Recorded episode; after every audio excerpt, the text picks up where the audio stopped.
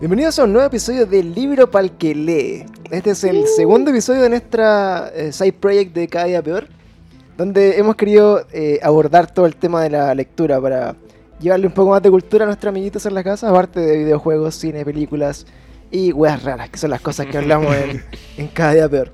Es igual, es cultura, sí. Claro, es cultura, cultura de internet. De Salfate. Y eh, el día de hoy, bueno, tenemos. Este podcast es de Bicho, así que Bicho está aquí. Y está nuestro invitado Ale, Hola, hola. Ale de Viking.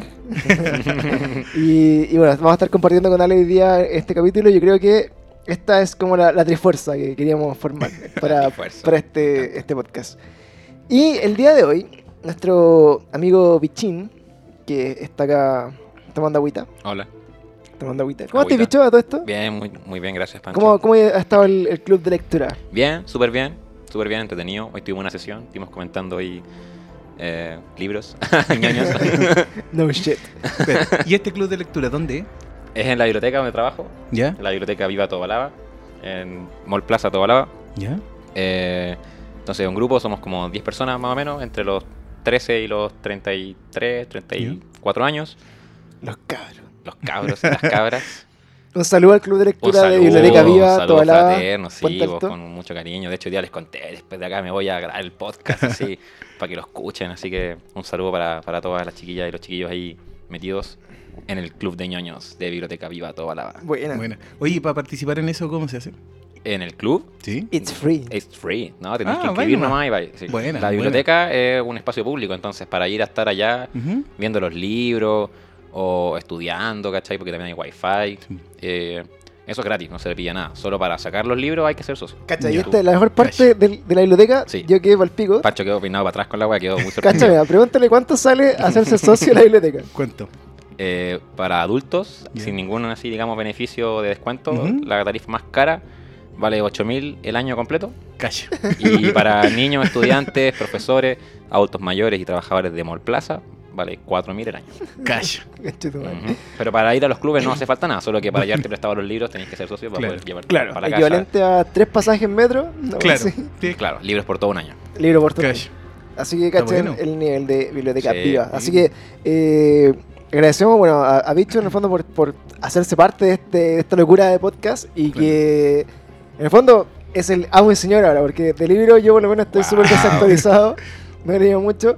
Y solo les voy a comentar un poco la reseña de lo que vamos a estar leyendo hoy, que se llama eh, La trilogía de los tres cuerpos. Exactamente. ¿Está bien dicho? Sí. ¿Está bien mi chino mandarín? impecable, impecable. Claro, bueno, la, la trilogía de los tres cuerpos es eh, un libro originario de China, ¿cierto? Un Son tres libros. Son tres libros. Eh, un autor que logró vender más del millón de copias en todo el mundo y se ganó un premio así como al weón más brígido. Oh yeah. Y Premio más lo, elegido. Lo importante de eh, estos libros es que, bueno, del idioma original, en el fondo de la lectura que nos llega contemporánea, o es en inglés o en español, Ajá. pero que haya sido un libro chino que trascendió en el fondo la barrera idiomática para que se tra- Sí, po. tradujera en otro idioma y se hiciera igual un bestseller mundial. Sí, po.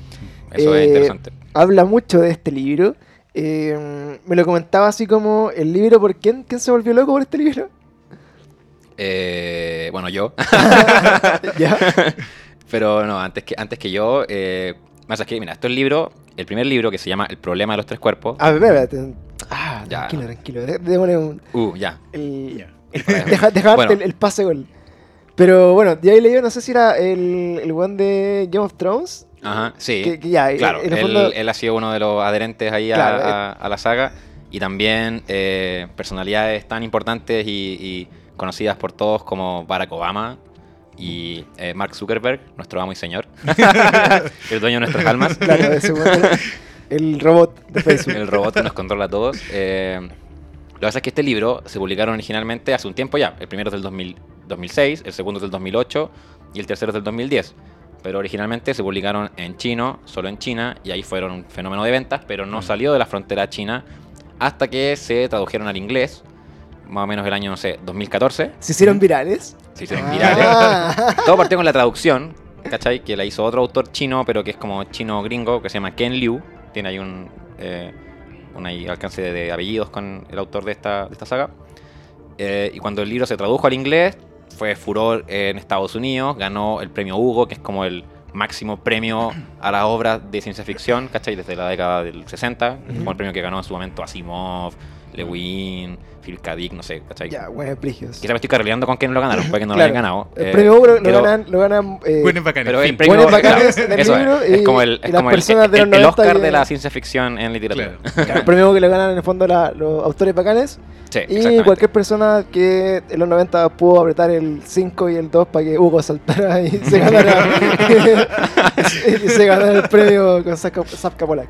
Eh, ya, pues entonces, bueno, los dejo eh, con Bicho para que nos cuente un poco de la trilogía de los tres, Trilogía de los tres cuerpos. de los tres cuerpos eh, en este mundo de la ciencia ficción geek de libros. Sí. Así que, dale bicho, preséntanos el libro, de dónde viene y nosotros te escucharemos atentos con nuestro agüita. Ya. Está buena la agüita. Gracias, Pancho. Eh, bueno, ya, pues como ya hemos dicho, esta es una trilogía que viene de China, directamente desde China. Eh, los libros se publicaron entre el año 2006, 2008 y 2010, los tres, los tres libros. El primero se llama El problema de los tres cuerpos, de ahí viene el título que le da a toda la trilogía.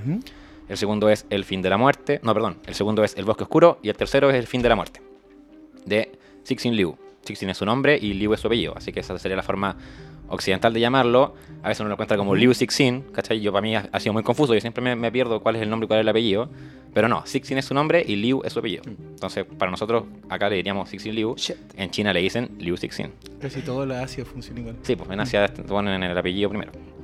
Eh, bueno, el premio se. Bueno, el libro se publicó primero en China, después se tradujo al inglés, ganó todos los premios. Y así fue como después se tradujo al castellano. Y así un día me lo encontré yo buscando libros para descargar. para leer. Bicho, tu Bueno. amigo, mira.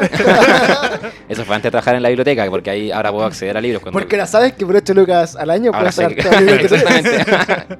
no, pues también al trabajar yo ahí, de hecho, bueno, después voy a contar la historia. ¿Cómo se roban los libros? también? No, lo que pasa es que yo me había leído el primero y el segundo, así en, en forma, digamos, pirata, descargada por, por Kindle, bajándome el, el PDF o el EPUB. Y yo quería leerme el tercero. po. Y un día me, me- me invitaron a ir con la biblioteca a comprar libros al GAM. ¿A. China? ¿Cachai? No, acá en Chile, pues, a, a la li- librería del GAM, a comprar libros para la colección de nuestra biblioteca. Y yo quería leerme el tercero, entonces lo vi y dije, oh, hay que comprar ese. Pero obviamente no tenía ningún sentido comprar solo el tercero, entonces compramos toda la trilogía. y así fue como llegó a la biblioteca y, y ahora lo tenemos acá. Eh, y nada, pues, entremos al, al libro pro- propiamente tal. Claro, entremos así como ya a la, a la parte gruesa de la, Ah, de la claro, historia. ¿De qué se trata esta weá de que están hablando? Exa- Exactamente. Ya. Bueno, son tres libros. Entonces voy a hacer un poco un repaso general, sin tratando de no revelar Ujú. muchos detalles de la trama de ningún libro, pero para que entendamos de qué va toda esta, esta trilogía. Eh, si tuviéramos que como encasillarla dentro de una de las temáticas clásicas de la ciencia ficción, ¿cachai? Que hay varias temáticas que se que un poco se repiten en las distintas obras, ¿cachai? Y uno puede como encasillar una obra dentro de las temáticas como, no sé, los viajes en el tiempo, Claro. la inteligencia artificial, eh, el contacto con, con alienígenas, las distopías, qué sé yo. Eh, esta entraría dentro de lo que es el contacto con alienígenas, Uh, con bueno, seres de otros planetas. ya, ya me gusta el libro. Sí, pues eso es entretenido. Ya, y ya lo quiero.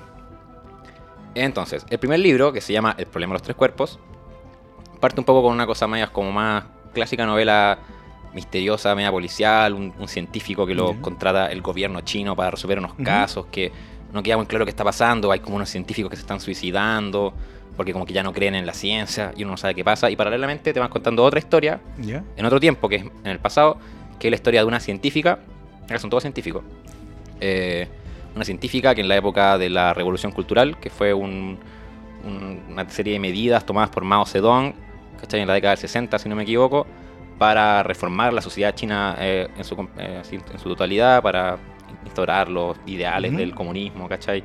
Y todo eso de, lo que era el, el Partido Comunista Chino y la revolución.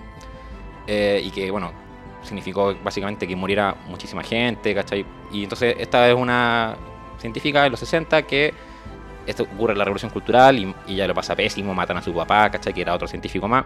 Y entonces ella queda como muy desencantada, digamos, de la humanidad. Y se pone a trabajar en un proyecto científico, así secreto, del gobierno chino, que busca establecer contacto con alienígenas, todo esto en el contexto de la Guerra Fría Claro. para obtener una ventaja frente a los otros bloques, principalmente Estados Unidos y la Unión Soviética, que eran como ahí los Claro. tres poderes que dominaban el mundo en esa época. Eh, y el caso es que esta señora, entonces nos va contando paralelamente estas dos historias, ¿cachai? Uno comienza no Ujú. entiende muy bien cómo es que se relacionan esta historia que transcurre en el presente, de cuando se publicó el libro, o sea, digamos, eh, siglo XXI, año 2006, 2007, 2008, qué sé yo, Ujú.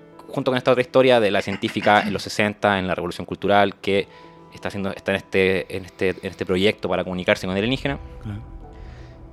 Y básicamente lo que pasa es que logran establecer contacto con el alienígena, esta científica, ¿cachai? ¿Eso como, ¿En qué año era? Como? Como en los 60, ¿no? En los 60 ocurre la revolución cultural y ella queda así como que lo pasa pésimo porque en ese entonces era joven y matan a su papá, ¿cachai? Y queda muy así resentida con todo.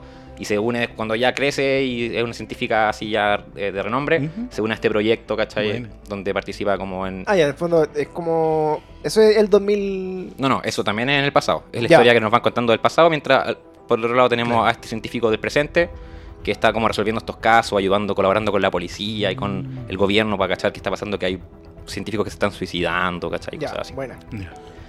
Eh, y bueno, al final, mientras avanza el libro, vamos cachando que establecieron contacto con el alienígena. Entonces se hizo el contacto ahí por primera vez entre la humanidad y una civilización alienígena, que son los trisolarianos. ¿Por qué? Madre. Porque tiene tres soles. Porque son de un sistema solar, claro, de tres soles. Bueno. Y entonces resulta que los trisolarianos, que viven en este sistema de tres soles, eh, como hay tres soles en su planeta, pasa cada cierto tiempo que los tres soles coinciden en el cielo y entonces eso eleva la temperatura muchísimo y el planeta entero se quema y entonces ellos están acostumbrados a cada cierto tiempo a tener como que reiniciar su civilización y están básicamente chatos de eso. Ya. Y entonces esta loca se comunica con ellos y les dice, oigan, acá hay un planeta bacán, con un puro sol. Entonces, en verdad, todos los días eh, sale el sol y después se pone y, y no pasa nada, ¿cachai? Porque no tenemos este problema de que haya tres soles quemando todo el mundo. Pero acá eh, nuestra civilización, nuestra especie, está corrompida, porque ella claramente está Claro. así como muy desencantada con todo por lo que le, le tocó vivir. Entonces les dice, vengan acá a conquistar este planeta y hagan lo suyo.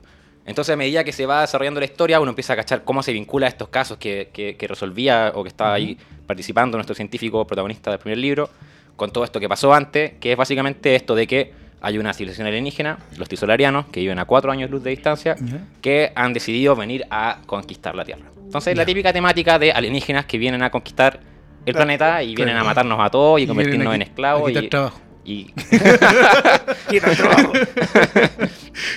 claro. Oye, cuatro, cuatro años luz, entonces eh, son cuatro años de viaje a la velocidad de la luz. Claro. Que eso es como la, la premisa del viaje Exactamente, eso es- claro. Y eh, entonces, como que en el fondo la, la mina, en su afán por contactar con nuevas civilizaciones, como que al final es como, oye, cachen lo que hay acá. Y luego le dicen, ah, está bueno, pero Está bueno porque hay un puro sol. Entonces para vamos allá. nosotros.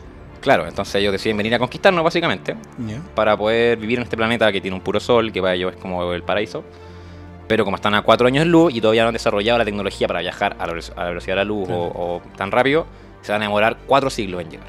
400 años en llegar. Los extraterrestres. Los trisolarianos. Sí. Wait, wait, ya. Ok, espérate. Y bueno, no voy a ahondar como en la forma en que se pueden contactar, pero me interesa mucho saberlo. Pero no, te voy a preguntar después. Pero eso debe ser como importante en el plot, porque en el fondo, ¿cómo lográis Eh, contactar claro, o alguien sea- de, de cuatro años luz? Que en el fondo.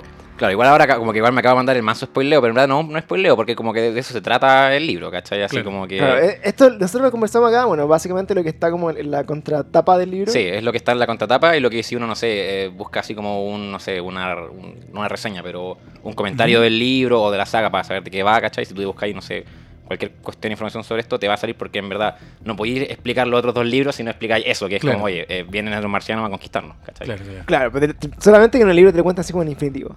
En el año hace cuánto, los Claro, y, va, del y- sistema y- y va pasando y te cuentan todo el proceso de cómo ella descubre la forma de comunicarse con, con estos alienígenas, ¿cachai? Y cómo es la comunicación, porque primero se comunican en distintos idiomas, ¿cachai? Y después logran la forma de, de ponerse de acuerdo y Claro. poder comunicarse.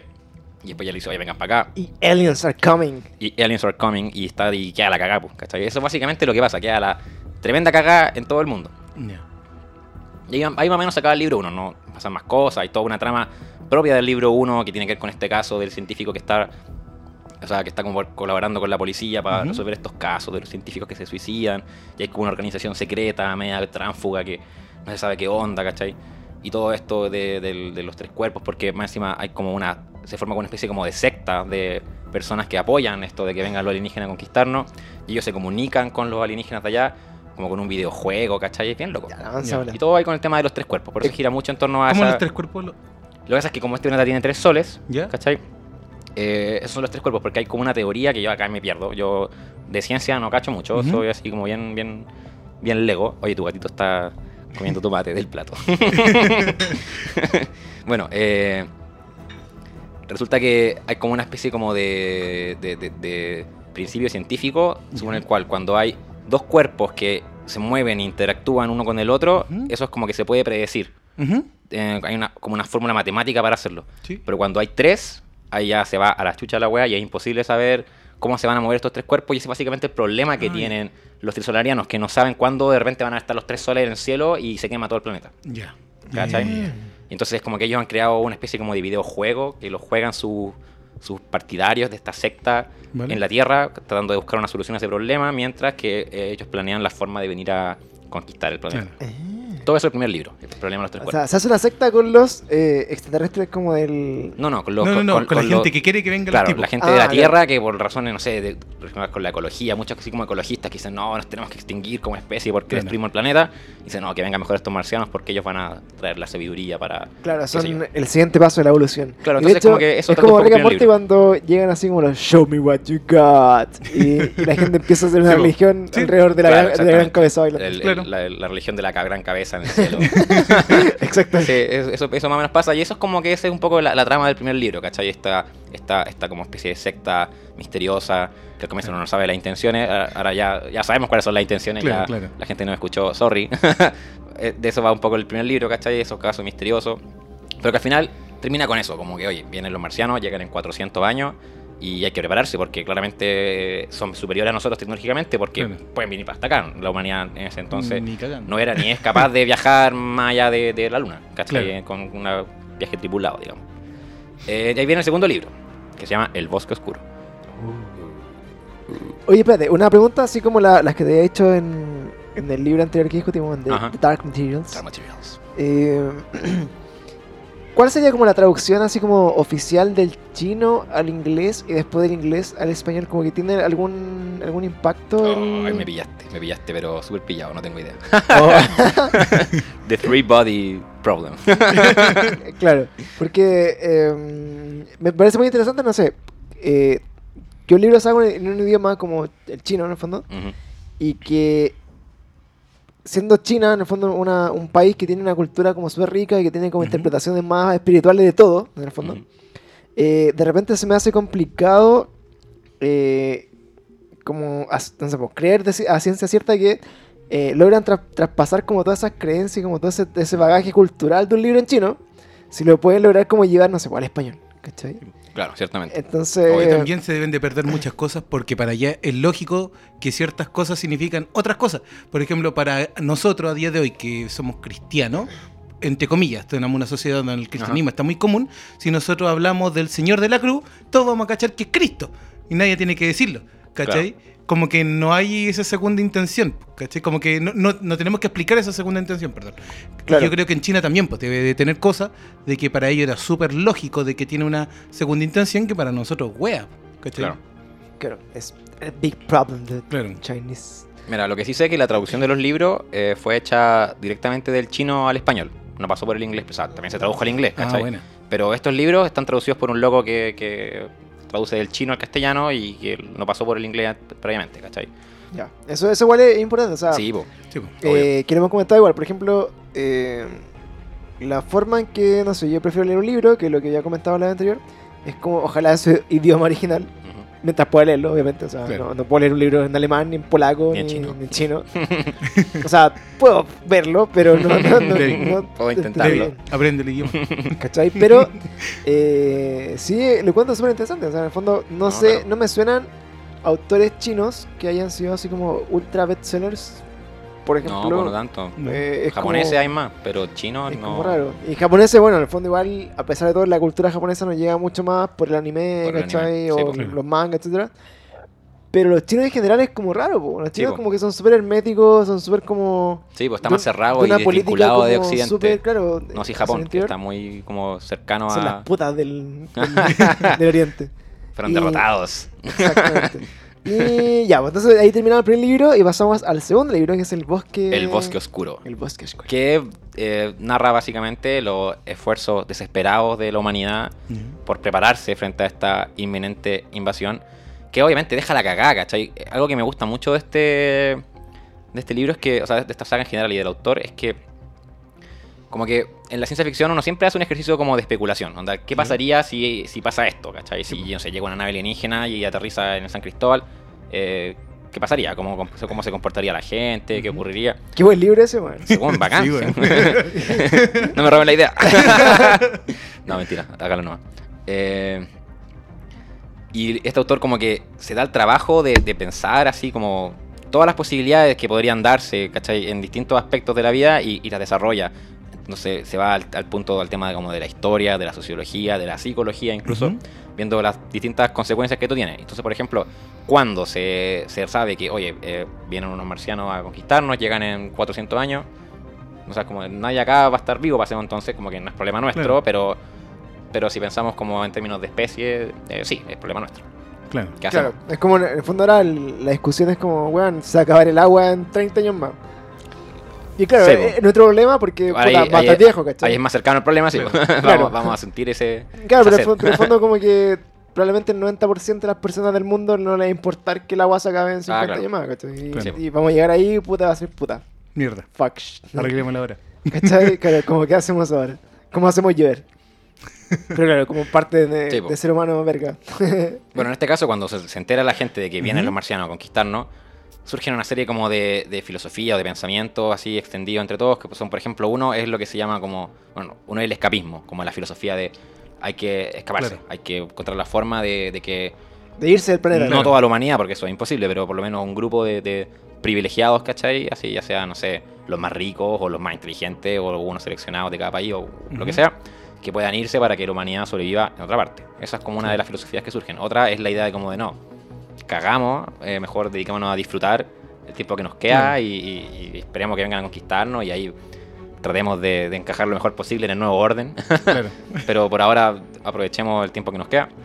Y por otro lado también claramente esta, esta tosudez humana de no, vamos a resistir esto, vamos a enfrentarnos y vamos a luchar y vamos a ganar. Ah, Claro. ¿cachai? Los gringos. sí. Sí. En este caso chinos. en este caso son los chinos los, los que llevan ahí la batuta de todo. ya. Eh, bueno, entonces el libro segundo trata de este, estos distintos esfuerzos y en particular de un proyecto que surge en la humanidad para resistir esto, que es el proyecto Vallado. Proyecto Evangelion. Vallados, los vallados. Y es porque resulta que como parte de, de- de esta invasión inminente alienígena, eh, los alienígenas nos mandaron unas cosas que se llaman los sofones, que son algo así como protones inteligentes, ¿cachai? Que como existen en otro plano de la realidad, entonces se comunican instantáneamente con protones en el planeta de los trisolarianos. Bueno. Entonces, con, esos, con esas cuestiones nos pueden espiar y espían y tienen como una especie de control 24/7 sobre la Tierra y todo lo que pasa acá. Y por eso es que en- eh, eso tenía que ver con el tema de los científicos De- que se claro. suicidaban, ¿cachai? Porque como que podían alterar las leyes de la física y todo para restringir el desarrollo tecnológico de la humanidad y para espiar constantemente eh, lo que hacían Lo que los... se está haciendo ahora. Claro, exactamente, para defe- de- defenderse Claro. de ello. Entonces surge este proyecto que supone elegir a cuatro personas cuatro candidatos, ¿cachai? Que les dicen, ustedes tienen, disponen ahora de todos los recursos de la Tierra para hacer lo que ustedes consideren eh, conveniente. El único requisito es que no pueden decirle a nadie cuál es el plan. ¿cachai? El plan solo puede estar en tu cerebro, porque tú le decís a alguien cuál es que estés pensando hacer y se- Claro. se, van a enterar lo- lo- Claro. los enemigos, ¿cachai? Los marcianos. Entonces, son cuatro personas que disponen así, tienen que hacer un plan para, para sobrevivir y Bueno, para... encuentro demasiado la- las temáticas que trata el libro, porque bueno, espérate. son, son, densas, son muy densas, weón. Es denso, es denso. ¿Cachai? Hoy, hoy día, weón, pueda habláis con alguien así como, oye, ¿sabes que me compré una cama, weón? Y te aparecen anuncios de Facebook, weón, de lleno de cama. Imagínate lo que es conversar así como, oye, se me ocurrió esto para salvar el mundo. Sí, y Y que te digan, te están escuchando y te están escuchando los aliens. Los trisolarianos. Continúa, Sí. por favor. Perdón Ya. por la interrupción. No, no, está poco, bien, poco. No, por favor, por favor. Eh, ya, pues entonces en el segundo libro el protagonista es uno de estos vallados, que es chino, y que es el que al final, al fin y al cabo logra eh, encontrar la forma de, de salvar a la humanidad, porque, Claro. bueno, básicamente viene la flota, viene viajando la flota trisolariana, ¿cachai? A 400 años de distancia, viajando así hacia acá, y, pero hay una, una sonda como de exploración que va adelante del resto y esa va a llegar antes, ¿cachai? Y ese es como el, el- así como el problema que hay en este libro, Claro. como oye, va a llegar la sonda y, y cómo, nos, cómo nos defendemos esa weá. El típico scout. el scout, exactamente. Y nada, pues pasan un montón de cosas. Porque eh, hay un recurso que usa cada autor que es bien interesante, que no se puede dejar de lado, dejar de mencionar, que así como de tecnología de ciencia ficción que acá utilizan, es el tema como del congelamiento criogénico, ¿cachai? Así como, Ah. como dices que eh, voy a congelarme y despertar en 120 años más, ¿cachai? Ya, haz la pelea. Eso existe, claro. Entonces, como que, como que se supone, de hecho, eh, no recuerdo en qué libro es, pero explican cómo es que se, se desarrolla esa tecnología, explican que cuando pasó este problema de que hoy venían los marcianos, llegan en 400 años, hay que prepararse para esto, alguien dijo, "Mm, serviría que la gente que está aquí ahora y que cacha todo esto y que sabe, no sé, ciertas cosas, Claro. pueda después estar en el futuro. Entonces se desarrolla esta tecnología como de Walt Disney, de congelarse, ¿cachai? o, como, o como Fry de Futurama, Claro, claro. congelarse así en vida y después que te despierten en un futuro lejano. Es que eso eh, le cuento súper bacán porque eh, muchas de las películas, por lo menos, Ujú. que tengo más referencia a películas que a libros, perdón, eh, de ciencia ficción, como que asumen, no sé, porque tú te puedes congelar, Ujú. que es como una, una tecnología que ya existe, está inventada sí, ya, po. y como, no sé, po, Alien, por ejemplo. Y me congelo y despierto, y, va, y viajé, ¿cachai? Claro. Pero encuentro interesante que, en el fondo de acá, parte la premisa del libro como que nadie sabía nada de esto, y te explican cómo llegaron a tener que desarrollar esa, te- esa tecnología y Claro. cómo lo hicieron para poder afrontar el Claro. problema. Y en el fondo es como todo un preludio a, a, a temas de ciencia ficción que en el fondo siempre uno da como por hecho. En el fondo es como, Sí, ah, tú te puedes congelar y viajar en el tiempo. Una wea así. Sí, po. ¿cachai? De hecho, acá explican un poco más que el tema tecnológico cómo se logra hacer, si no dicen, no, no sé qué tan cierto será. Igual, el, el autor sucede un dato importante que el loco es como ingeniero, es del mundo de la ciencia exactas, ¿cachai? Eh, Chun-Li es el Chun-Liu. ¿Cómo se llama? Sixin Liu. Sixi Liu. Ya. Perdón. Perdón, Sixi Liu. No, pues el loco es, es como, no sé, científico así, aeroespacial, no sé, del mundo de la ciencia exacta y naturales.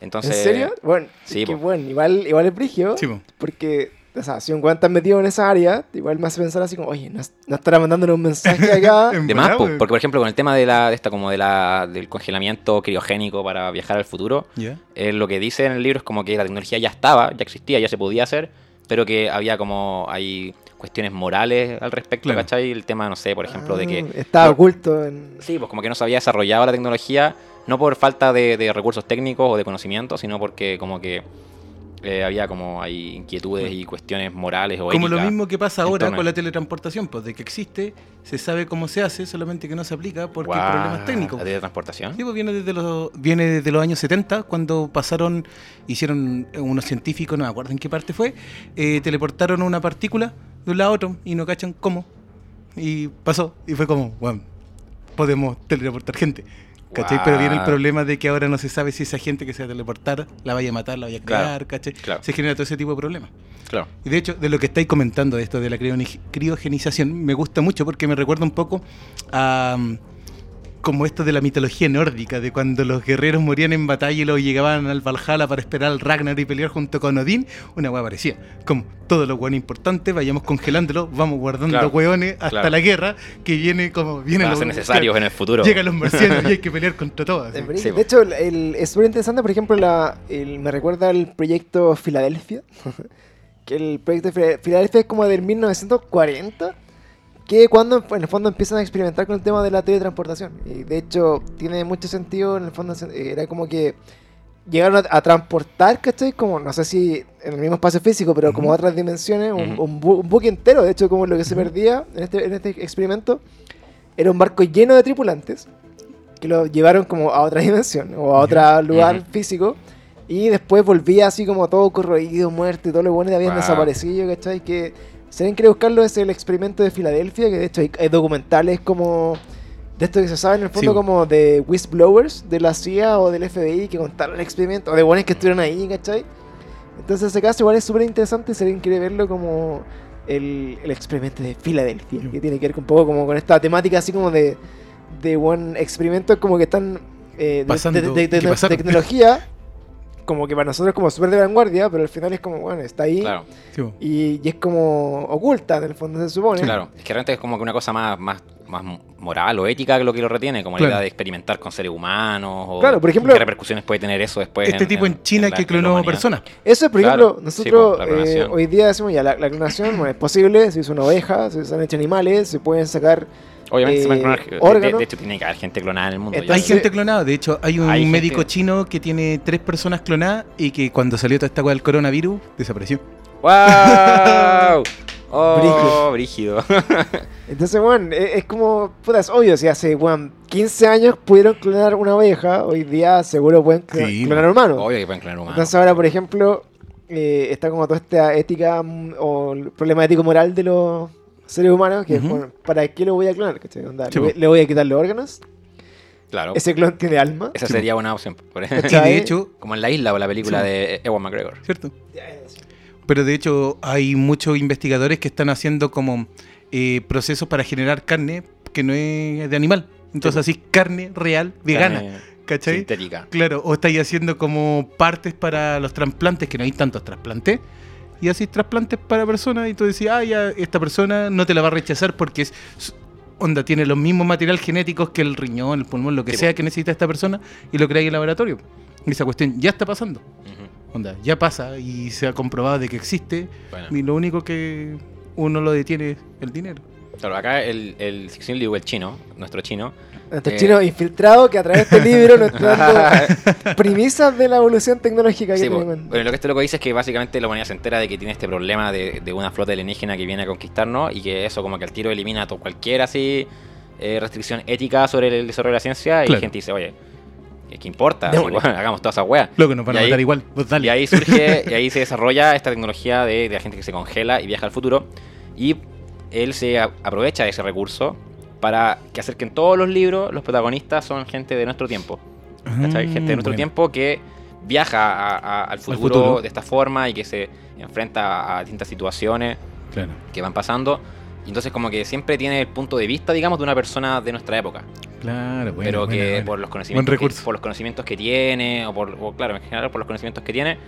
Porque por ejemplo también sucede, no sé, pues que alguien que conoció a esta mujer, que fue la que hizo el primer contacto con Claro. los tesolarianos, entonces tiene, sabe algo que el resto no, y eso es importante. Entonces viaja al futuro y participa en distintas formas de relacionarse con los tisolarianos y también con la humanidad del futuro, ¿cachai? Porque nos Ujú. cuenta cómo es, porque ya, pues entonces tenemos este proyecto de segundo libro, proyecto Vallado, los que tienen este plan para salvar a la humanidad. Y por ejemplo tenemos ahí al protagonista que dice, ya, yo tengo este plan, tengo esta idea, él no le cuenta a nadie el plan porque de eso se trata Sí, todo, po. que no puede contarle a nadie. Toma un par de medidas, ¿cachai? No le cuenta a nadie, incluido nosotros. eh, incluido Como a nosotros. ya. No, pues no, nosotros como que. O sea, cach- leyendo, igual, sabéis que luego sabe, pero no lo sabía cuenta. algo, sabía algo, como que igual estaban contando lo que iba pensando, porque el loco al comienzo así como, ay, yo, ¿qué, qué, qué sé yo? Así, ¿cachai? No Claro. tengo idea qué hacer, ¿cachai? Y como que nos dan algunas pistas, pero no sabemos cuando el loco llega como al fin a, a- así como a cachar la clave, porque eh, sucede. Sí. eh, no nos enteramos hasta el final del libro cuando todo se resuelve de cierta manera. Eh, pero luego, por ejemplo, hace toma estas medidas, ya vamos a hacer esto acá, esto acá, esto acá, porque este es mi plan que no le contaba a nadie. Y ahora me congelo y se congela por, no sé, 200, 300 años y después el loco despierta en una, en una tierra del futuro, ¿cachai? Y, y es todo súper distinto y el autor se, es bien descriptivo en eso, ¿cachai? Le gusta así como irte contando qué pasó o cómo es ahora este mundo, cómo, cómo vive la gente, ¿cachai? Cómo son las ciudades y cómo se distribuye todo. Igual digo, o sea, yo, yo, por ejemplo, no sé, eh, como autor de ciencia ficción, por ejemplo, si tuviera que, no sé, pues, suponer cómo sería de repente, no sé, el, el mundo en el futuro o cómo de repente, no sé, pues, plantearme toda una realidad o describirla, encuentro súper peludo. ¿cachai? No, Porque, sí, por ejemplo, digo, puta, ya, el, el mundo, no sé, en el año 3000 van a ver, puta, con cueva diría así como autos que vuelan.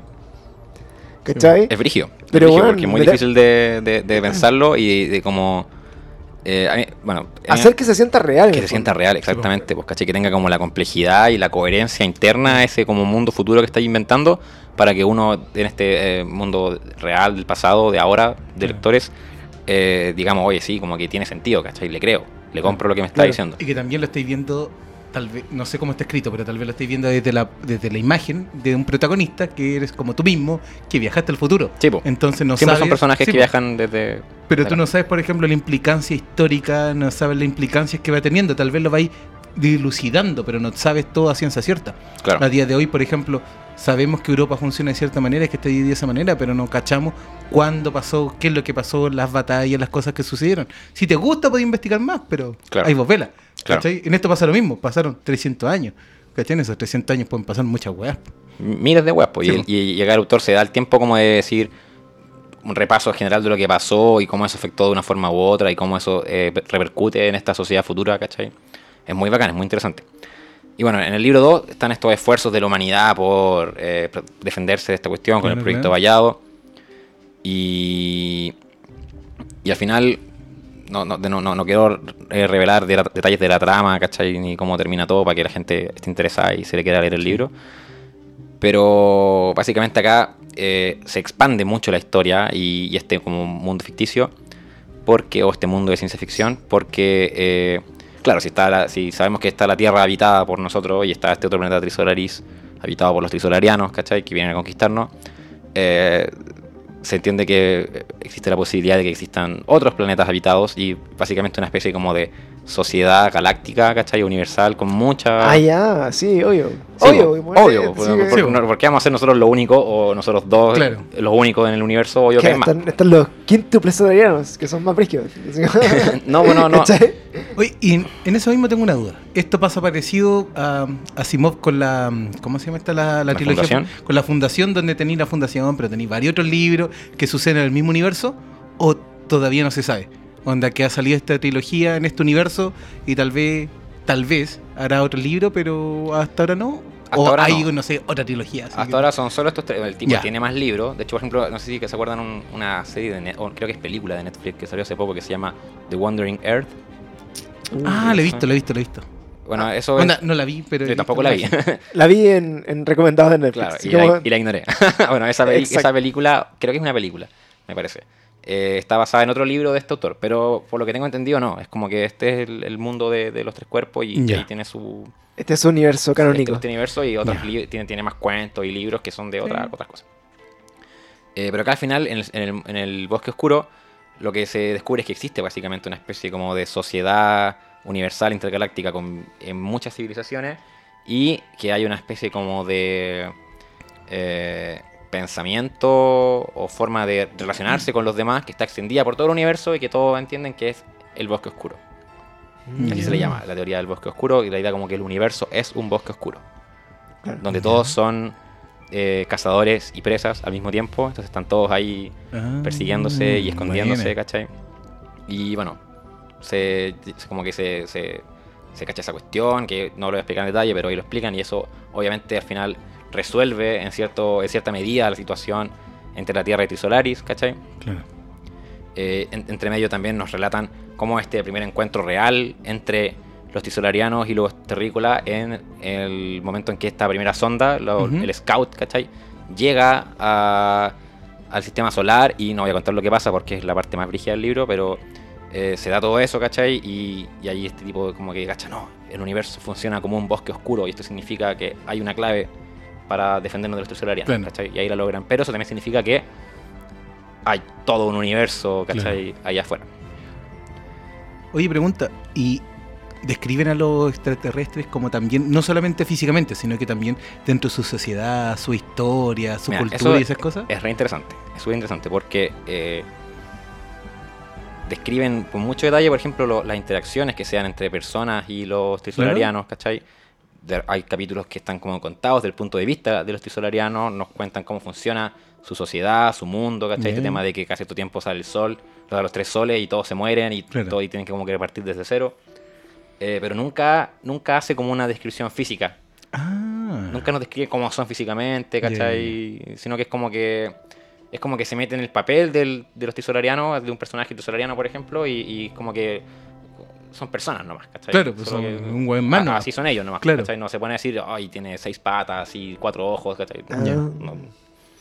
como que lo, como que lo normaliza dentro de, de su diferencia, ¿cachai? Claro. Ellos son ellos y, y nosotros somos nosotros y, y- y nosotros nos andamos diciendo, oh, mira, sí, una persona que tiene dos patas y dos brazos y dos ojos y una nariz y una boca Claro. y es un ser humano. Claro. Y entonces Sí. tampoco dice, no, el solariano que tenía tres brazos y qué sé yo. De hecho, lo- los libros que leí yo, por ejemplo, de, no sé, como extraterrestres. Así, por ejemplo, el último que leí de haber sido como, no sé, la quinta ola, puede ser.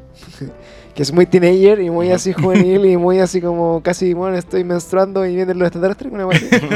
¿Cachai? Es como de ese tipo de libro. Son Eh, de esos tipos de libros como viudas de crepúsculo, Sí. donde se comen al extraterrestre. Es que y el, después- extra- el extraterrestre es todo rico, pero es como Saskia, así como rudo, pero Eh, eh, callado. así. exactamente. Pero De- el amor lo transforma. Claro. Exacto. De hecho, acabé de y está el ese libro. humano, que es como todo lo contrario. ¿Cachai? Y siempre está ese triángulo amoroso, así. Sí, de, de hecho es eso, es como el, el extraterrestre como rico con el que la mina puta casi que descubrió la sexualidad y, y el otro weón que era como el weón el, el, weón del- del high school que el humano. El humano el Perkin, humano y sí, Perkin. Que, friendzone. Mano de mierda. que Y- bueno, es simpático, el otro es medio malo. Sí, Claro, y, sí, todo, y- todo- y todo esto escrito desde el punto de vista de un hombre. O sea, la, la, la- la protagonista principal es una mujer y lo Claro. describe un- una mujer de 15 años y lo describe un weón de 50. Como, Claro. claro. desde, el, desde el punto de vista de ella. Exacto. Y bueno, en, en este acercamiento también, pues como que hablan de los extraterrestres y que vienen y la weá, pero eh, tú terminás asumiendo como que lo- los extraterrestres son muy humanos, ¿cachai? Y que- Claro, sí, po. Sí, po. y que finalmente, bueno, de varios sí, libros que he leído, al final eh, quedo como con la conclusión de que el peor extraterrestre es el que más se parece a un humano, creo yo. ¿Cachai? Y como que leí y al final es como, bueno, estos buenos son humanos y tú te decís, puta, tan malos somos como raza que somos lo peor que le podría pasar incluso como una raza que descubramos, ¿cachai? Entonces al final, Como que reflejamos nuestras propias cuestiones en. eh, como una... Claro, en- porque en el fondo... Creamos tú- alienígena que somos nosotros, igual, básicamente. yo creo que ahí juega un poco esta cosa de que, no sé, po, tú un dibujo le va a costar explicar la tercera dimensión y para nosotros es lógico. Para nosotros nos va a costar explicar la cuarta dimensión porque aunque la sentimos, no la vivimos. ¿Cachai? No la podemos ver, no la podemos medir. Onda, la podemos cachar más o menos por dónde van, las, por dónde van los tiros. Entonces yo creo que también pasa lo mismo. Los extraterrestres tal vez puedan ser totalmente distintos, una sociedad radicalmente distinta que ni siquiera la podemos imaginar ni conceptualizar. Porque ni Claro. siquiera lo podemos entender. Claro, por ejemplo, lo que nos explican acá de los trisolarianos, que, Ujú. que viven en este planeta con tres soles, es que cuando pasa esto de que eh, los tres soles coinciden en el cielo y eso quema toda la superficie del planeta, estos, estos seres, ¿cachai? Que como que están hechos, no sé, no a base de carbono, sino que a base de otro material, como que se disuelven o algo así, ¿cachai? Como que botan Ya. todo su líquido y se convierten en una especie como de, no sé, pasta.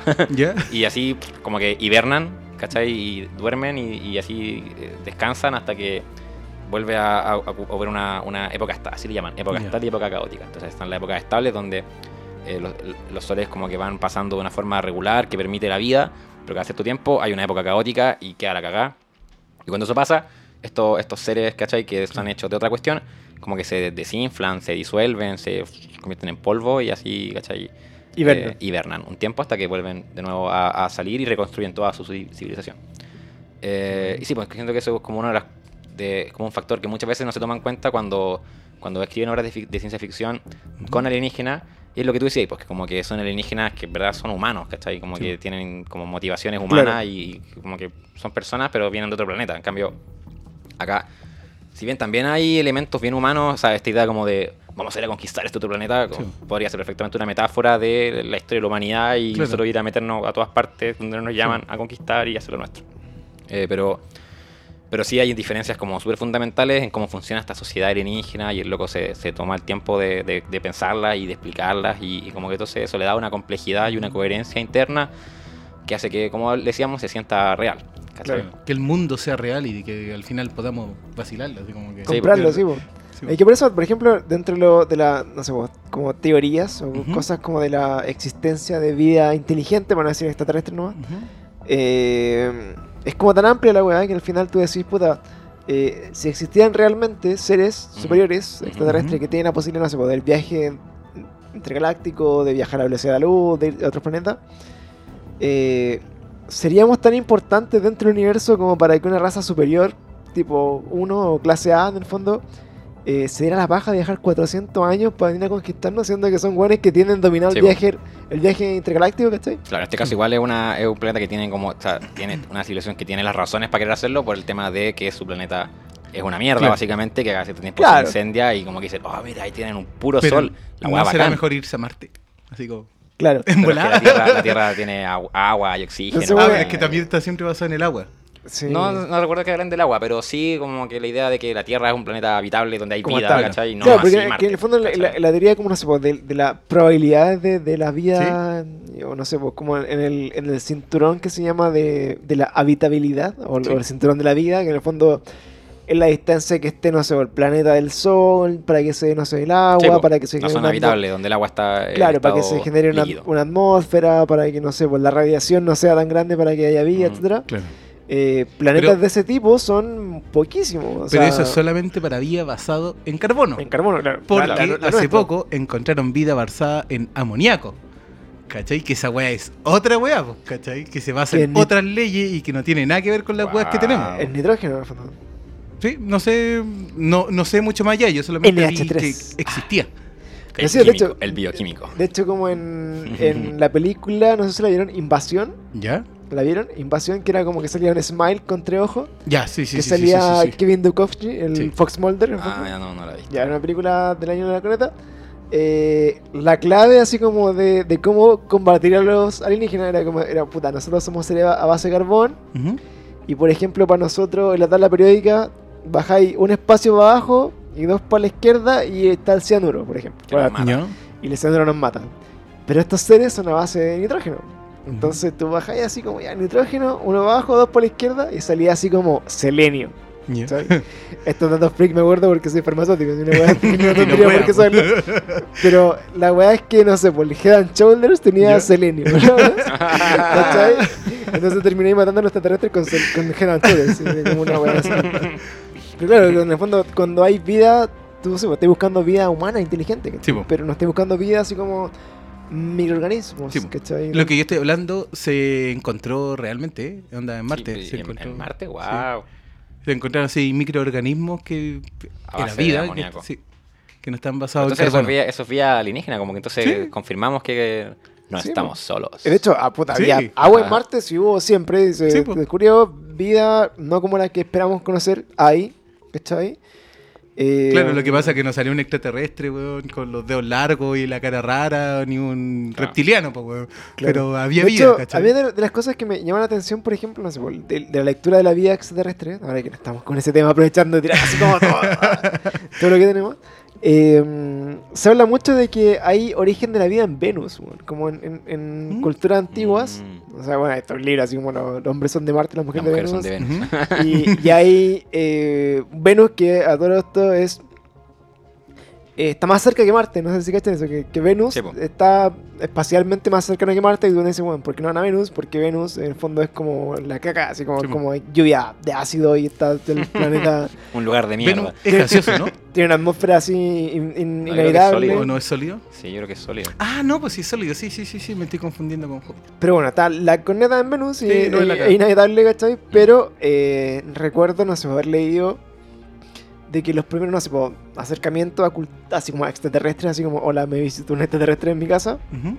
eran de Venus. Y ahí la gran cuestionamiento, claro, Venus es un planeta que está más cerca de la Tierra, pero lamentablemente es mucho más hostil como para llegar a Venus y, ver qué onda. De hecho, no, no había mucha eh, investigación de ese tipo en, en estos planetas. Sí. Y bueno, volviendo al tema, como no sé, pues, de, de, de esta investigación así como intergaláctica, que es como lo que estamos conversando ahí con Bicho en este, en este libro, eh, me parece súper interesante en el fondo como eh, me quedo en el fondo con esta descripción de los seres extraterrestres que te dejan así como abierto a tu imaginación de cómo son. Claro. ¿Cachai? Porque lamentablemente eh, termináis pensando, o sea, yo imagino ya, los extraterrestres son humanos, ¿cachai? Sí, po. en, otro, en otra galaxia, en otra dimensión, humanoide. Y que eh, lo peor que le puede pasar como al, al universo es que hayan más humanos que, a- a- a- Sí. aparte de, de- de ser como solo humanos, Sean más bacanes. puedan viajar en el espacio a otro planeta y hacerle conecta. Entonces, por ¿Qué ejemplo, ver que un humano que un humano, un humano bacán? Sí, claro, es, es como, eso. es como bueno, Estados Unidos con naves que viajen a otro planeta. weón. Bueno, y, que, imagínate. y que hayan puro así como naves. Piñeras, Trump, así. Y que esos huevones estén mandando estas weas, cacho. Piñera, emperador. Brigio. El emperador máximo del universo. Emperador galáctico. Y ya, entonces quedamos entonces, vamos en el tercer libro ya, ¿no? Tercer libro, El fin de la muerte. Acá la cuestión se va eh, a la chucha igual. la historia como que se, se así explota, ¿cachai? El- este eh, mundo que se ha ido construyendo en los otros dos libros que hasta ahora siempre gira en torno a, a la relación y esta como eh, eh, inminente invasión de los tisolarianos y la defensa de la tierra. Pero al final del libro 2 como que se llega a esto de, oye, no. Acá hay un universo entero habitado con ciertas reglas, ¿cachai? Y está esta filosofía del bosque oscuro, que, que- ahí lo explican mejor, ¿cachai? Que tiene que ver con la idea como de que, de que todas las civilizaciones del universo buscan esconderse, esconder su, su, su existencia y eliminar a cualquier otra civilización que surja, por, por el peligro que supone el hecho de que haya eh, otros planetas habitados cerca y te puedan conquistar y destruir, que es justamente lo que le está pasando a la Tierra y a los tisolarianos. Entonces en el tercer libro la cuestión se va así como a, a, a- otras partes, ¿cachai? Sucede que también acá tenemos una protagonista que viene de nuestro tiempo, que participa en otro proyecto para intentar salvar a la humanidad. Y ella también se congela viaja al futuro y después juega una serie de roles muy importantes en el destino de la humanidad, ¿cachai? Eh, pero acá en el libro lo que me gusta, en el tercer libro, y que al final es un poco lo que me gusta de, de toda la- la- la trilogía. Que no sé si a ustedes les pasa cuando ven una película de ciencia ficción, por ejemplo, o una, no sé, una, una serie, una película que no sé ya, eh, qué sé yo, ET. Uno, ve, uno ve ET, que es el marciano que está sí, sí, perdido en la Tierra y quiere volver a su planeta Claro. y está con su familia y se va. Y no sé, a mí me pasaba que yo veía esa película, por ejemplo, y pensaba, ya pues, pero ahora entonces eh, hay, sabemos que hay marcianos, ¿cachai? Hay Claro. marcianos que existen y que, y que pueden venir para acá y, y, y ¿qué pasa? Claro. ¿Qué, qué pa- qué pasa después, cachai? Claro, ¿qué hacemos? Esa es como la pregunta que siempre me, me pasa cuando, cuando ¿qué pasó después? Así, que- Claro, como mi amigo Mac, este, Claro. como que llega a un este partido, puta buena onda, somos amigos y después se va. y- Claro, y ya bacán la historia, que, que bacán que haya vuelto con su familia, pero ¿y qué pasó después, cachai? Sí. ¿Qué- cómo, ¿Cómo repercutió eso en, En el mundo. En el mundo, en la Claro. gente, cachai? En- y acá el autor lo hace, lo hace, lo hace. ¿qué- Buena. ¿Qué pasó después? ¿Qué pasó después? Desde el primer momento, desde el libro 1, cuando, oye, vienen los marcianos a conquistarnos, ¿qué pasó después? Claro. Te cuenta qué pasó los primeros siglos después, cómo la humanidad se fue a la chucha y después se reconstruyó de a poco. Se reconstruyó de a poco. Perdón. Eh, eh, De hecho, en eso mismo que te estoy diciendo de cómo la sociedad cambia cuando se genera como un enemigo externo, habla un poco mm, este cómic famoso que después salió película y después salió serie, eh, Watchmen, que de hecho, para los que vieron la película y leyeron el cómic, está claro al final, que pasa algo de que coloca como un enemigo externo y hace que toda la humanidad se una, Se una para que el- claro, se una contra él y al final dejan de haber peleas hueonas entre nosotros, que al final son, estamos llenos de peleas hueonas. Sí. Y nos hemos mantenido los últimos 5.000 años en peleas hueonas. ¿cachai? Entonces, igual es interesante como este juego, así como Sí, que po. se va haciendo, porque cómo cambia la sociedad cuando de verdad tenía un enemigo externo. Claro, acá el loco se, se da el tiempo de, de- de- de haber estudiado caleta, yo creo, de historia, de sociología, no sé, de ciencia política, de ciencias políticas, como para cachar qué repercusiones podría tener esto y, y nos cuenta qué pasa después, Claro. y qué pasa después, y qué pasa después. Y en el libro 3, que esto es lo que les quería comentar, porque Ya. acá traje los libros eh, físicamente, a la gente que nos escucha, esto le vale verga, porque Claro. solo nos puede escuchar. Pero tengo aquí, Bueno, yo, yo he escuchado podcasts que lo ponen, muestran video. pu- pueden escuchar cómo pasa Para la hoja. para Yo, mira, el primer- tercer libro trae, bueno, todos traen acá como un elenco de personajes, ¿cachai? ¿Ya? Son todos chinos. Ye Wenji, Yang Dong, Ding Yi, Shang Chun-Li. Beihai. Pregunta, así como a ti como lector, ¿fue más difícil entender la historia con nombres tan alejados a nuestra como Sí, normalidad? ¿Sí? fue. Al comienzo yo no reconocía un nombre del otro, ¿cachai? Era como, ¿quién, quién era este huevón así? O- ¿Es hombre o mujer, cachai? Claro, que Sí, pues, después, después, bueno, ya cuando ya lleváis un, un rato leyendo, ya te, te, te familiarizáis con los Sí. nombres y te acordáis de los personajes, pero al comienzo uno así como que eh, Wen Jing o Jing Wen o Dong Yang, y es como, chucha, ¿quiénes son? ¿cachai? Ay, qué paja. Sí. Pero Es igual, igual origen porque, por ejemplo, no sé. después uno ya se familiariza. yo imagino, pues, cuando hay una traducción del chino a Sí. español, imaginen eso, pues ya el, el Chin Wen Yen era. Luis. Sí, era, era Juan, po, weón, ¿cachai? Y, y- y. Juan y John y. Si era Shin John, era John. Y, y no, whatever. son nombres chinos. Y eso, y eso igual te lleva un poco más como a- De hecho, como anécdota, yo, yo en, la, en la universidad, cuando entramos a, a la, a la U, eh, teníamos un compañero chino. Mm. ¿Cachai? Y era así como, puta, el, el Jen Wen Jun. ¿Cachai? El Jun Weon. eh, De hecho, se llamaba Jun K Weon. Entonces era, era como el Jun Weon. Oh, y weón era su, su nombre, su Era, era K Weon. Weon. Entonces al El final weón. Hola, weón. era ¿Cómo el, chino weón. El chino. Y finalmente como que no sé, pasaba lista y era chistoso, o sea, no es chistoso en este tiempo porque ya no es chistoso reírse de las minorías ni las Claro. otras weas de ese tipo, pero eh, pasaba lista y era así como yo- chistoso que llegan, pasen lista diciendo, eh, weón. el Claro. yo- el yo- el- ¿Dónde está el weón? Señor Ya. weón. ¿Dónde está? Era como Jun, weón, weón, ¿eh? y la, y la profesora decía Jun, weón, chin, che, y puta, ya, bueno, Pepe. Y bueno, la, vieja después así como Pepe, y el, y el loco decía presente, pues, weón. Si en el fondo como que eh, lo, lo chilenizáis nomás, pues, Sí, como que al final es, es más simple para todo y... Bueno, es que pasa con todos los idiomas. po. Por ejemplo, yo he ido para otros países, me han llamado Alejandro, Alexander. Porque puta, Alejandro con la J es difícil para pronunciar en otro lado. Y buena onda, pues. Alejandro. Pero, sería bueno, Alejandro. ahí igual pueden hacerse una ayuda de memoria y, y Sí, ponerle, bautizar a sus personajes chinos Sí. con otro nombre. No, igual después uno se lo aprende, después uno ya, el ya los tiene claros, ¿cachai? Como que Claro. dura, dura, dura la mitad del primer libro, así decir, como, ¿qué, ¿quién era este weón? Yo creo que ya pasa lo mismo, weá, cuando la primera vez que uno vio anime. Sí, pues, está obvio, pues también lo son, mismo, nombres, sí, son nombres rarísimos que no, no, no, no se parecen a los nombres Claro, que usamos a mí, a nosotros mí me acá. pasó con, con Harry Potter, porque leía Harry Potter y era así como Hermione. Y yo, Hermione. y yo leía Hermione, Hermione, Hermione, hasta que caché en la película que era Hermione. Hermione. Y dije así, oh. Y de hecho, cuando jugué el juego de Harry Potter en y PlayStation decía 1, Hermione. era así como, eh, Hermione, Hermione. Hermione. Sí. Entonces, para Hermione mí o era, Teresa de la bala que dabra. Teresa de Claro, la Mora. y para mí era eh, Hermione, Hermione, Hermione, y después era Hermione. Y Hermione. después era Hermione. Entonces, como al final, puta, yo creo que al final, cuando leí un libro, puta, le poní, bauticé a tu personaje como entendí la weá, ¿no? Porque, Sí, pues, es verdad. Así que- Sí, yo no, no pronuncia como, como le salga nomás. ¿Cachai? Pero lo que yo les quería compartir del libro, porque está, hasta está la tabla de personajes, donde nos quedamos pegados hablando de, los- de los nombres chinos. pero después de eso viene una tabla de eras, que es el único libro que trae esto, una tabla de eras, que yo encuentro verdaderamente fascinante.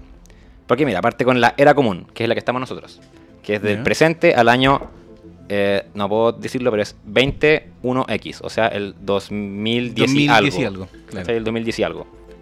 Que es el año en que se descubre esto que nos vienen a invadir los alienígenas. Ya. Ahí empieza la era de la crisis, que es del 2010 y algo al 2208. Ahí es cuando queda la cagada. La humanidad está así Bueno, ¿qué en pánico porque vienen los alienígenas Claro. a matarnos a todos. Gritando. Después viene la ¿Dónde se era de la disuasión, Ya. Que es del 2208 al 2270. Que eso es cuando se. Cuando en el segundo- 2200, weón. 2200 bueno, pero, es que- pero. Pancho, weón, por favor, espérate. Te vaya a caer sorprendido. ya, la era de la disuasión, del 2208 al 2270. Que es cuando se descubre esta forma de disuadir la invasión alienígena con el tema del bosque oscuro, qué sé yo. Ya. Después viene la era de la post-disuasión, del 2270 al 2272. Después viene la era de la retransmisión, del 2272 al 2332. La, la era de la retransmisión me sonó así como, cabros, no vengan, porfa, por, por- por favor, no. Cuando dijiste retransmisión dije así como, volvieron los Venegas, así como que. Ya. Claro, así como, venga conmigo, así. Después de la era de la retransmisión viene la era del búnker. De los bunkers. La era de los bunkers, sí. Los bunkers van a tener su era dorada entre el 2333 y el 2400. Así que Buena, en 300 buena. años más los bunkers van a ser la nueva sensación, La nueva era. la nueva moda. Que nos llueven extraterrestres sobre la ciudad. Ya, bueno, esa es la era del búnker, 2333 al 2400. Después la era galáctica, Ya. del Holy 2273 a desconocido. Después la era del dominio negro para el sistema DX3906. Damn, Ya nos fuimos la chucha. Eso va, eso va del 2687 a un número de 7 cifras. Bueno, pero bueno, que- la, la era del dominio negro me suena así como que un Hitler, pero negro. Claro, así como Claro. Tupac. esa, esa era, la era del dominio negro, va del 2687 al 18.906.416. Concha tu Cash. madre. Y después viene la línea temporal para el universo 647, Ya. ¡Oh! que va del año 18.906.416 a 3 puntos. O sea, a lo que quería llegar con esto es que en este ejercicio, que a mí por lo menos siempre me pasa con la ciencia ficción, que es como de decir, ¿y qué pasó después? Claro. ¿Y qué pasó después? Este autor como que dice ya, ¿qué pasó después? ¿Y qué pasó después? ¿Y qué pasó después? ¿Y qué pasó después? Y después, y después, y después, y después, hasta llegar básicamente, lisa y llanamente, a el final del universo. Llega Claro. hasta así, cómo se acaba nuestro universo, qué viene después de nuestro universo, qué vino antes de nuestro universo. ¿Pero está escrito en el libro o solo lo plantea así como en esta Está era? escrito en el libro, lo dice, dice, Ah. dice Oh, ya qué. voy a leer esta Dice qué universo había antes de nuestro universo y qué universo viene después de nuestro universo y qué es lo que cambia la diferencia, porque también ahí aprovecha de jugar con las leyes fundamentales de la física, ¿Ya? desde la velocidad de la luz hasta la- las dimensiones, ¿cachai? ¿Ya? Básicamente tiene una teoría, como, o sea, lo que dice, no una teoría, porque no es algo Ujú. científico, pero lo que, lo que nos dice es que algo así como que el universo original, el primer universo, que era como el, el- el jardín del Edén, ¿cachai? Tenía 10 dimensiones. Y después por algo que fue cosas que fueron pasando, ahí problemas, eh, manzanas y serpientes y, y qué sé yo, problemas propios de, de la vida que es problemática. Claro, Pasó a nueve dimensiones, después a ocho, claro. después a siete, qué sé yo. Ahora estamos en tres y ahora este universo va a terminar cuando pase a las dos dimensiones Ah. ¿cachai? y después pasaría a, una dimensión y después se acabó. Entonces eh, el personaje, o sea, el autor lleva a los personajes, no a todos, pero a- en, el libro 3, la protagonista del libro 3 es una científica que al final termina llegando básicamente a lo que sería el final de nuestro universo, Bueno. cosa que yo, como eh, fanático de la ciencia ficción, me resulta Brutal. orgásmico. sí, brutal, lo amo. Yo amo a este chino, lo admiro. le- lo amo. Le chuparía el cuerpo. no, sí, y la mente. Es, es un seco, es un seco. hecho, buenamente. De hecho, una- buenamente, sí. eh, eh, otra wea. De hecho, te, acabáis de, de, de inaugurar un, un dicho. Te, te echo Le buenamente. chuparía la mente. Bueno, no, sí. cuático. De hecho, mira, para mí, o sea, no sé. Yo insisto que voy a escuchar este podcast cuando tenga tiempo y decir, ya, este libro lo voy a leer completo y quiero experimentarlo. No, sí, léelo, bueno, es muy bueno. Porque, eh, no sé, o sea, lo que tenemos nosotros actualmente es como en descubrimiento científico y de avance en la ciencia y de, bueno, estamos yendo a Marte, bueno, en, en los próximos 50 años es como la misión es ir a Marte. Que está acá al lado.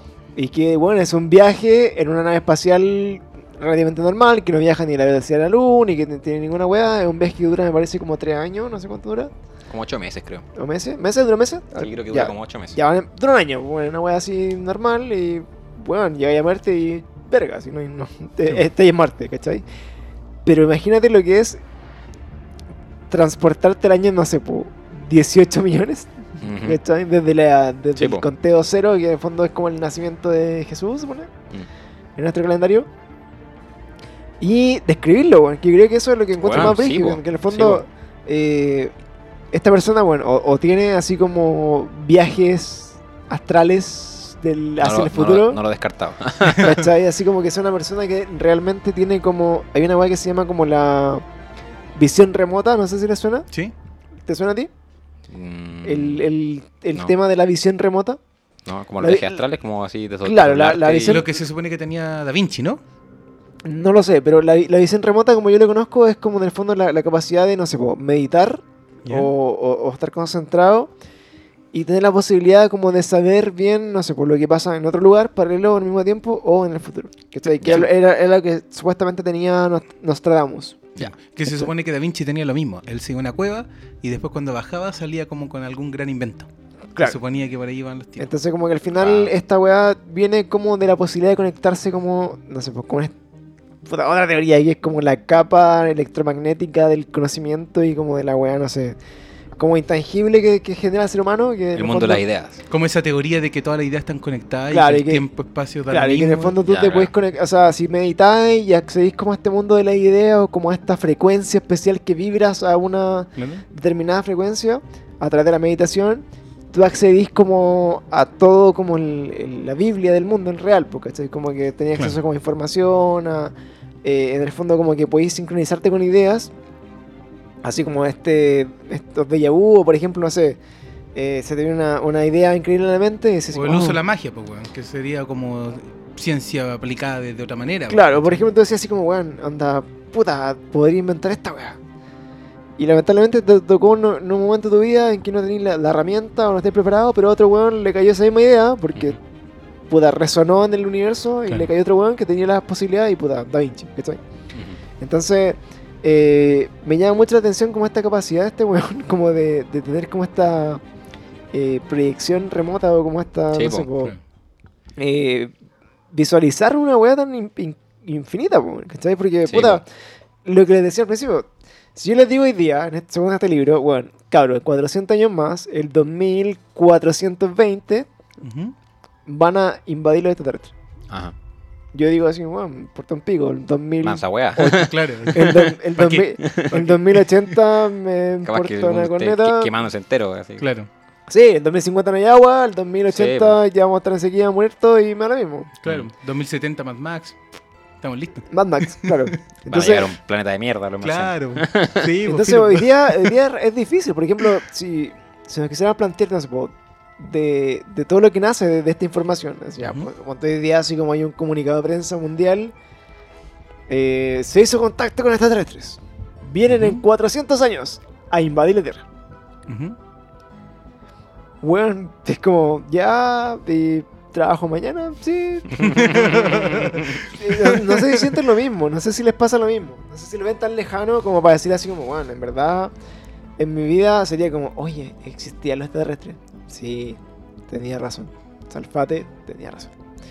Brígido. Y, y es como ya, y, y te planteo un día así como, ya hay extraterrestres, 400 años, no voy a vivir, me, da- me importa una coleta. Chao. Y el mundo sigue igual, el sistema sigue igual. Puede que no sé, por nada. que- O sea, es lo que yo describiría como autor de un libro. Eh, ya empiezan a nacer, no sé, por religiones que avalen la weá, pero me quedo súper corto de, de- De idea, así como. como de proyectar la weá más allá, ¿cachai? o sea, para decirte así como qué va a pasar en el fin del universo y Sí, po. en 18 millones de años más, weón, no lo sé. De- y, que un weón chino eh, te lleve a ese nivel como de discusión o como de plantearse Sí, las po. cosas como Sí, puede po. ser, me encuentro increíble, weón, porque yo creo Es que para cualquier sí, persona normal como nosotros, eh, ya plantearse como qué cambio radical, por ejemplo, hoy día mismo, no sé ya, ¿qué, qué podría cambiar tanto el mundo? No sé, ¿qué noticia podría cambiar tanto el mundo hoy día como para decir que la semana próxima va a estar así como la caga? Que se acabe el petróleo, por ejemplo. Se acabe, se acabe la, toda la reserva Ujú. de petróleo. Sí. Se acaba el agua, weón, no sé. Se acabó, no, hay que abrir la llave del agua, no queda agua. Se acabó el agua. Sabes quién pueda. ¿Cachai? ¿Qué haría la Entonces, claro, tú puedes especular cosas. Ya la gente a empezar a pelear por el agua, por lo que queda. Y, weón, quedaron lagos, no sé, en las cordilleras. Y la gente migró al cerro y empezó a tomar agua de los Ujú. cerros, ¿cachai? Ujú. Y, bueno, llegó ahí. Y después hubo una guerra por la gente que vivía en las montañas versus los que Sí, vivían se abajo. cre- Creó una civilización basada, una sociedad De- basada en torno al, al, Claro, al- al- po, al- weón, al y- agua, ¿cachai? Y después se derritió todo y, Y fueron. después en 100 años más la gente de las montañas dice que siempre vive ahí, que la gente abajo quiere todo gratis, que Claro, y el agua es sagrada, ¿cachai? Claro. Y los que tienen más agua son los Claro, bacanes, los, y los más ricos tienen la, más agua. Y la gente después saca una FP para tener agua y todo La religión del agua. Entonces, claro, pero Sí. Pero es tan denso una weá que ahora lo- eh, hicimos un ejercicio tan, tan banal, ¿cachai? Sí. Que, weón, no me da para explicarlo en un libro de tres, No, tres, ¿cachai? Y claro, Y- uno puede imaginar eso, ¿qué pasaría? Si imaginamos que se acaba el agua. ¿Y a qué pasaría el primer año? ¿O los primeros 10 años? ¿O los primeros Claro. 100 años? ¿Mil años? Este loco se lle- llega en verdad a 18 millones miles de, de, años. millones de años en el futuro, ¿cachai? Claro. O sea, yo creo que el buen tiene una. Es muy, es muy consciente, tiene muy clara la idea de que, de que en definitiva la humanidad es un. Una, una partícula, una- una- un microbio Sí. en el universo, ¿cachai?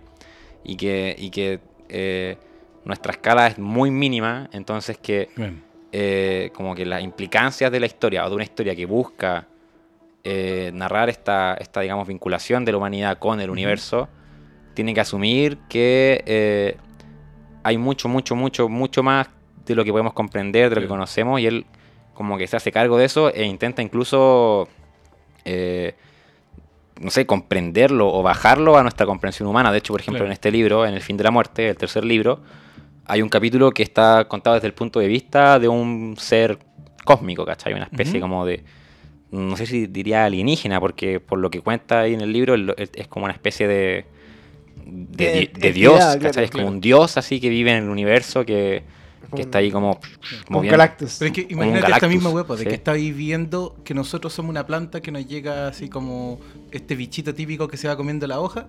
Y para, claro, para la planta es como una lucha eterna entre dos fuerzas. Y para nosotros como, puta la weá, de nuevo se metió este bicho, weón, ¿cachai? Y weá, pues, ¿cachai? Para nosotros, para la planta, nosotros somos dioses, pues, ¿cachai? Y lo que está sucediendo con esa planta, en cuanto al mundo, weá, pues, ¿cachai? Es una cagada, ¿cachai? Entonces como que también se va viendo como estas diferencias de importancia dentro de una sociedad, pues, ¿cachai? No, y el autor juega con eso. De hecho, por ejemplo, en el libro 2, El Bosque ¿Ya? Oscuro, el prólogo del libro, el primer capítulo, ¿cachai? Donde como que se introduce la historia, Ujú. está contado desde el punto de vista de una hormiga. Buena. Una, una hormiga, el- la hormiga marrón no lo recordaba, pero que él había sido una vez su hogar. Y ahí parece, del, del punto de vista de la hormiga, Bueno. ¿cachai? Que como que la hormiga está ahí mientras ocurre una conversación entre Ujú. dos personajes ahí importantes, ¿cachai? Y, y- y no tiene ningún sentido que utilice la hormiga, ¿cachai? La hormiga obviamente no vuelve a tener una, Una- aparición y claro. una relevancia en la historia porque era una hormiga. Pero lo utiliza, yo creo que como metáfora justamente de lo que es para lo, lo- cómo la hormiga eh, percibe o entiende, o que logra percibir y entender del mundo humano y que Claro. es absolutamente ajeno y demasiado grande para su comprensión. y cómo eso mismo también se replica en el caso de los humanos y eh, esta como sociedad galáctica o universal de todas las civilizaciones que están en el universo intentando sobrevivir, interactuando unas con otras y, y- y- y no, es frigio, es bacán. Yo amo, hecho, amo esta loca. Me, Esta- esta esta me acordé loca. un capítulo de mm, Steven, de Steven Universe, de Adventure Time, Ajá. donde salen dos árboles conversando y van caminando y tú veis como toda la sociedad va cambiando, pasan los días rápido y el tipo solamente Y van se está moviendo, en da un suya, paso en y han pasado, no sé, 50 años. Oh, y el tipo dio un paso. weón. Y pasaron años, no en he socie- visto eso, weón. ciudades, destruyeron, así, fueron pasando así como, como se ven las diferentes Sí, como- po, la, la claro, escala. la escala de ¿cachai? tiempo, la escala de, de- Sí, po. de percepciones. Pues si pensáis, yo algo que he pensado harto es que en realidad como que todo se reduce al final a un tema de escalas. Nosotros como, como especie y como civilización vivimos en esta escala, ¿cachai? Sí. En esta escala que, que aplica en dos ejes, que uno es el que sería el espacio y el tiempo. Claro. Nosotros vivimos en esta escala del tiempo, que es que, es que nuestro planeta gira en torno a nuestra estrella, ¿cachai? Y eso le decimos que es un año y eso lo dividimos Claro. en, en meses y semanas y días y horas, minutos, segundos. Pero esa no es nuestra comprensión del tiempo. El tiempo Claro. no avanza en, en segundos ni minutos, ni, sino que el tiempo Claro. va pasando y como nosotros percibimos la realidad por las características de nuestro planeta, ¿cachai? Que gira en torno a sí mismo en 24 horas y en torno al Sol en un año. Y eso nos hace medir ya, entonces eso un año, esto una hora, esto un día, y entonces, Claro. oye, sabes que ha pasado 15 minutos que te espero, weón, de- apúrate, ¿cachai? ¿Qué sé Claro. yo? Pero es nuestra forma de vivir el tiempo porque es nuestra escala del tiempo. Claro. Y lo mismo con el tamaño, nosotros vivimos en esta escala del- de la realidad de lo que es el tamaño, ¿cachai? Mm, medimos cierta estatura y podemos percibir ciertas cosas con nuestro sentido. Hay cosas que no, no podemos percibir porque son demasiado Muy grandes, pequeño, ¿cachai? claro. O demasiado pequeñas, ¿cachai? Pero esas cosas también existen, son tan reales como nosotros, solo que nosotros no las percibimos, ¿cachai? Así como en una gota de agua hay un montón de microorganismos que viven Sí, sus vidas y es tan real esa vida y esa realidad como la nuestra, pero para nosotros Sí. es una gota de agua porque no es nuestra escala. Sí. Y lo mismo puede aplicar en el sentido de lo grande, ¿cachai? Quizás en todo nuestro universo es una gota de agua y los Men in Black. como en Men in Black, pues sí, pues, y es otra escala de la realidad que no percibimos. Entonces, tener claro que, que nosotros como que vivimos en una pequeña ventanita de, de- de- de la realidad en la escala de tiempo y en la escala Sí. de, de- de espacio, porque, no sé, pues para una especie de, para, un ser que no viva acá, que viva en otro planeta y que viva por lo que para nosotros serían eh, millones de años, para ese ser Claro. un año terrestre, o sea, un año nuestro, no es nada, ¿cachai? Es, Sí, un, po. es, un, es un segundo, Claro. ¿cachai? Y asimismo, pues no sé, como criaturas con las que nosotros conocemos, conocemos las moscas que viven un Claro. día, ¿cachai? Para un insecto que vive un día, una hora o dos horas es un Claro. tiempo importante, ¿cachai? En la mitad, casi, bueno, a veces. Sí, pues es como eh, meses o años, ¿cachai? Sí, po. la universidad, qué sé yo. Entonces, como que... eh, De hecho, en eso mismo juega mucho toda esta literatura a lo Tolkien que se mezclan con otro humanoide que vive en diferentes tiempos de años, pues, ¿cachai? Claro. Donde tú veis, por ejemplo, que, no sé, pues, los elfos a los 200 años recién son jóvenes y es como... claro, los hobbits. Claro, pues, y tú decís, chucha. Yoda, que tenía 400 años, bueno, Claro. tiene, tiene 50, Baby Yoda tiene 50 años. Sí, Claro. pues, y yo ya tiene 50 años y es un bebé. Y es un Baby Yoda.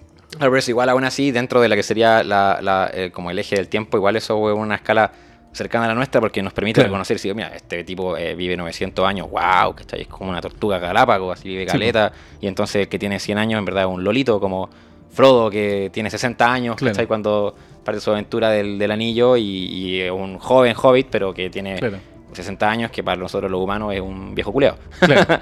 Entonces, eh, pero a mí me parece que aquí el, el loco es como aún más ambicioso en el sentido de decir, nuestra escala de la realidad es minúscula, ¿cachai? Es minúscula, nosotros somos seres muy pequeños, ¿cachai? Y lo que nosotros percibimos con la realidad no es la realidad, es una porción de la realidad Sí. delimitada por nuestra escala y por nuestros sentidos, ¿cachai? Sí. Nosotros no podemos percibir la realidad eh, sin nuestro cerebro, ¿cachai? Sí, sin nuestro cuerpo, que, que ya sabemos que en verdad no es nada. Entonces, eh, como atribuirle a nuestra percepción de la realidad eh, como la etiqueta de la realidad es terriblemente pretencioso Claro. y, y- y- e iluso, Egocéntrico. ¿cachai? Y egocéntrico. Y es imposible así como pensar o esperar que el universo y la realidad funcione de esa forma, porque, porque no, ¿cachai? Como dice Rick and Morty, él dice como, bueno, somos una mierda, weón. Sí, pues el universo no es- por. Vamos a tomar una cerveza y tele, chao. No te de entender lo que no podía Claro, entender. ¿para qué? Así, ¿Para qué te haces problemas por weá? Así, lo Sí, mismo que, te que decíamos recién, pues, ¿cachai? Como problemas hueones, así son problemas porque al final no estáis viendo como más allá. Ujú. ¿Cachai? Estamos viendo el problema de ahora y el problema de ahora es súper grande y hay que solucionarlo, pero son problemas hueones, así Claro. como que... Yo, creo- yo- yo creo que eso es un gran mérito de este autor, que el loco como que es muy consciente de eso y logra plasmarlo en, en estos libros que al final eh, No somos nada, eso es. Claro.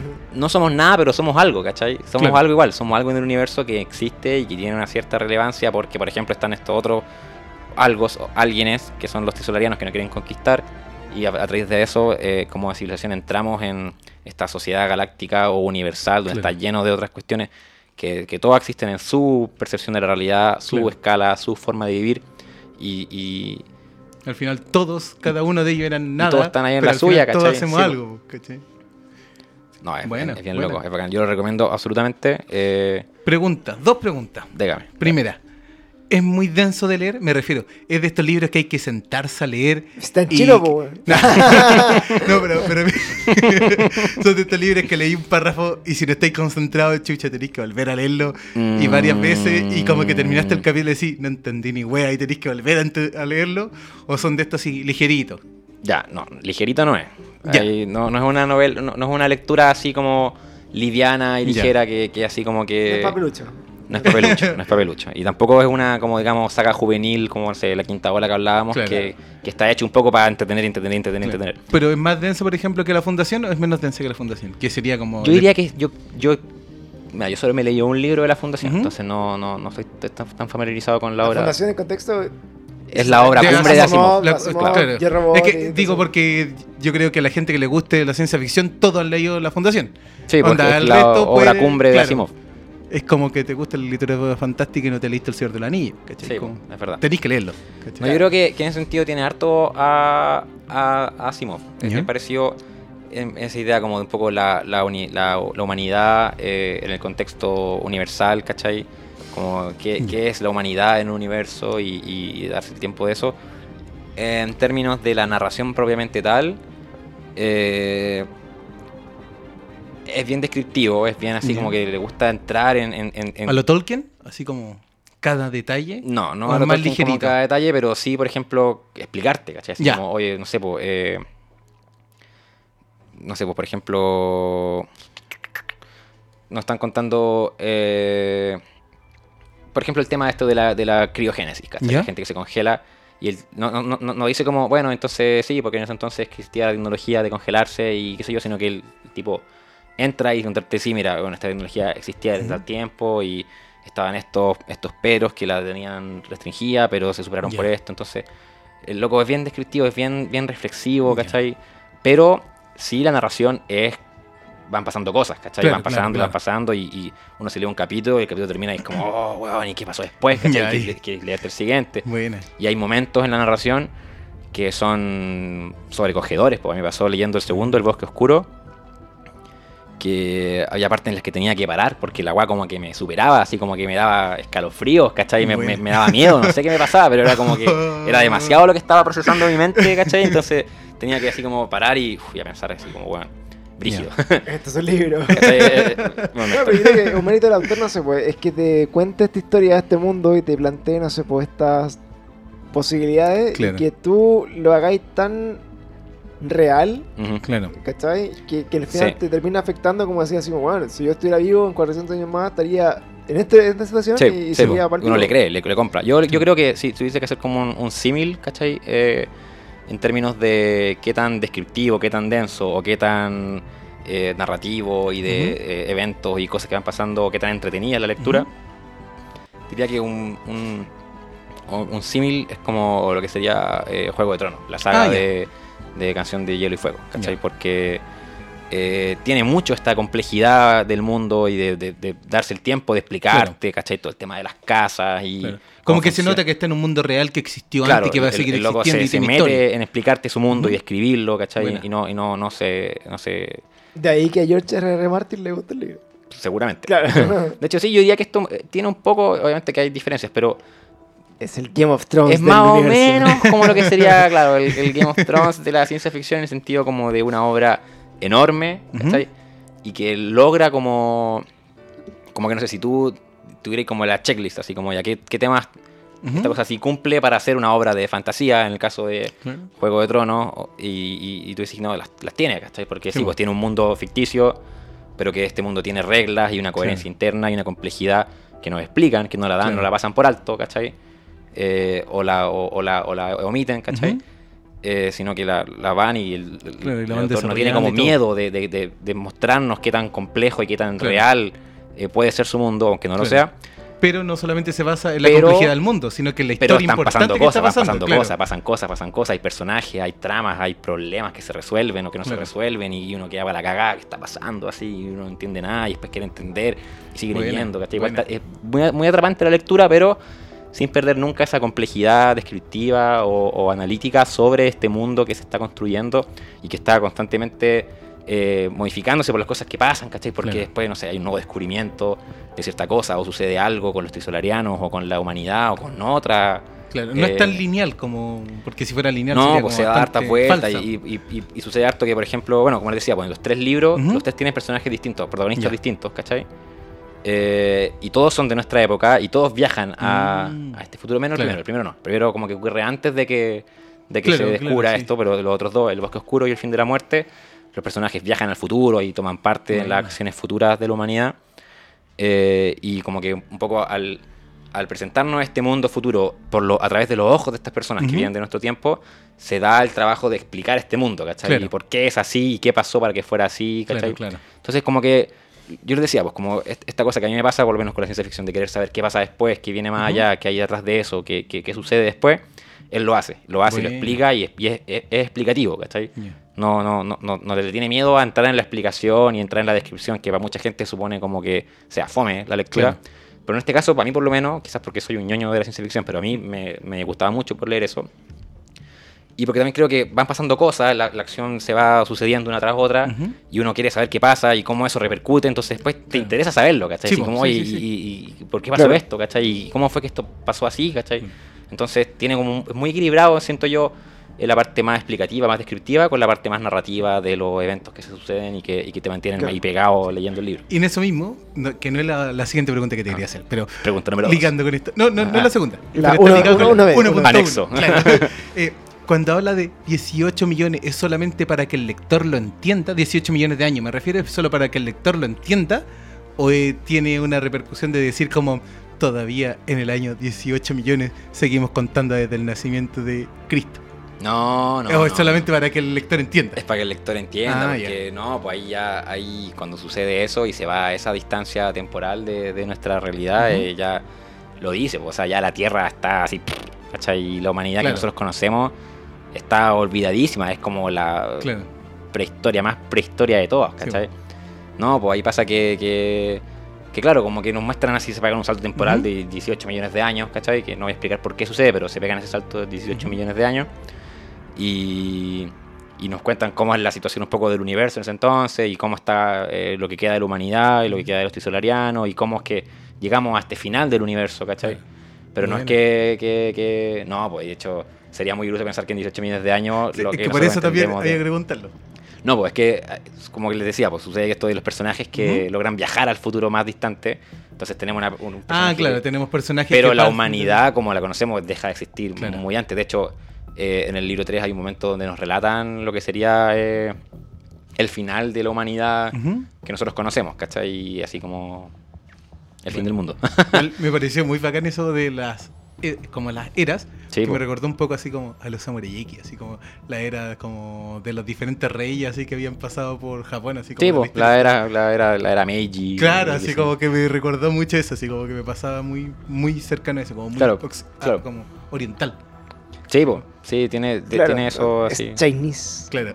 Oye, bueno, eh, puta, no sé, yo por lo menos quedo así como ya flipando, estoy flipando con este libro, eh, eh, está eh, súper en la sintonía, no sé, pues, como de, de ciencia ficción dura, Ujú. Sí, eh, bueno, el, el hecho como de abordar la temática extraterrestre desde un punto como más allá de lo que comentábamos delante, así como quinta ola, bueno, llegar al extraterrestre y qué hago siendo una teenager de 15 años mientras me enamoro del extraterrestre y el otro hum- humano, claro, Pregunta, lógico. pero- Sexo inter, Eh, interespecies. Exactamente. Entonces al final, eh, sí, pues tiene un trasfondo filosófico, di- digamos como de, de conformación y todo, y una weá mucho más densa que nos hace pensar así como, bueno, eh, ¿será eh, Sixin Liu un, un viajero del, del futuro? ¿Será una persona con proyección astral? Con, ¿Tendrá él así como le- la respuesta a toda esta weá? Porque al final, bueno, yo lo veo así, o sea, lo- o sea, no lo creo así como que esto es la explicación, Claro. pero eh, me cuesta imaginar que hay una persona que tenga la posibilidad de abstraerse tanto en el futuro, tanto en el Claro. tiempo, como para poder describirte todo lo que va a pasar, así como en tanto detalle, bueno, sin tener más que la realidad que experimentamos todos, ¿no? Porque Sí, que eso es como una...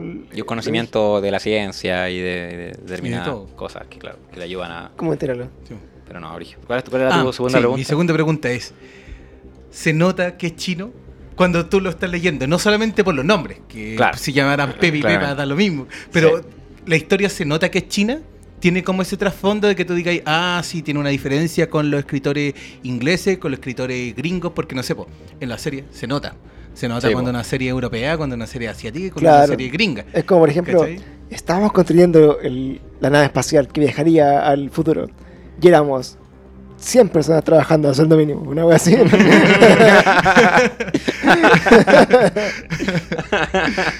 ¿O no están así? Eh, puta, mira, yo la perdón, verdad. yo- perdón, bicho. No, es una muy buena pregunta. La construyeron en dos días.